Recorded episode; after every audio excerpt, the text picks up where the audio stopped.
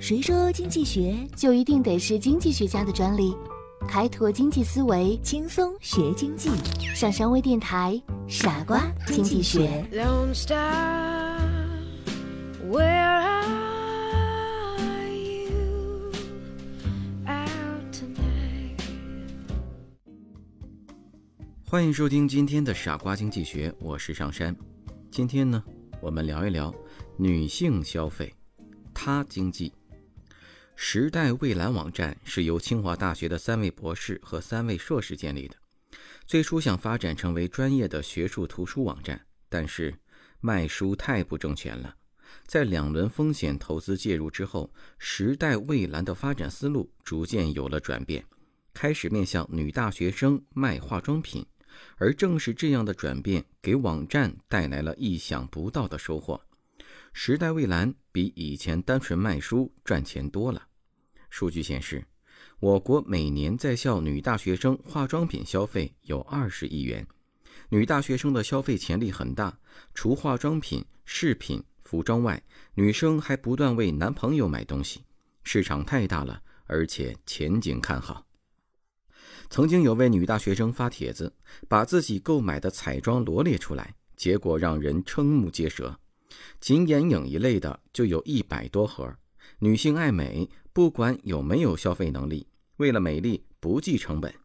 女性认为购买护肤品、化妆品、服装、饰品可以变美丽。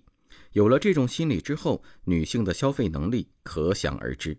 在十三年前，也就是二零零八年的一项统计数据显示，当时我国女性每年化妆品消费额高达八十亿元。加上服装、珠宝、饰品、汽车等，市场巨大，她经济受到了越来越多人的关注。她经济是教育部两千零七年八月公布的一百七十一个汉语新词之一。她经济就是女性经济，是随着女性经济和社会地位的提高，围绕着女性理财、消费而形成的特有的经济圈和经济现象。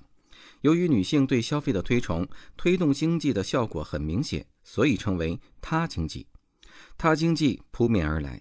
据国内市场研究机构 CTR 的调查数据显示，大约每三位企业高层管理者中就有一位是女性；每四位女性当中就有一位具有大专以上学历；每十位女性当中就有一位个人月收入在五千元以上。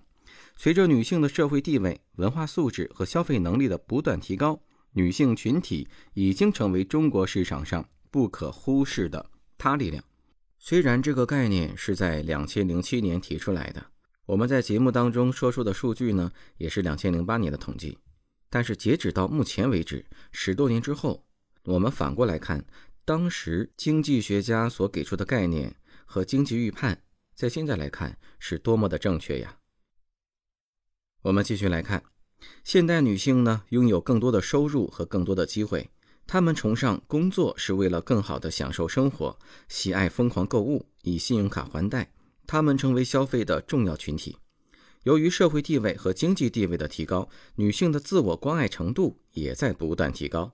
越来越多的商家呢，开始从女性的角度来确定自己的消费群。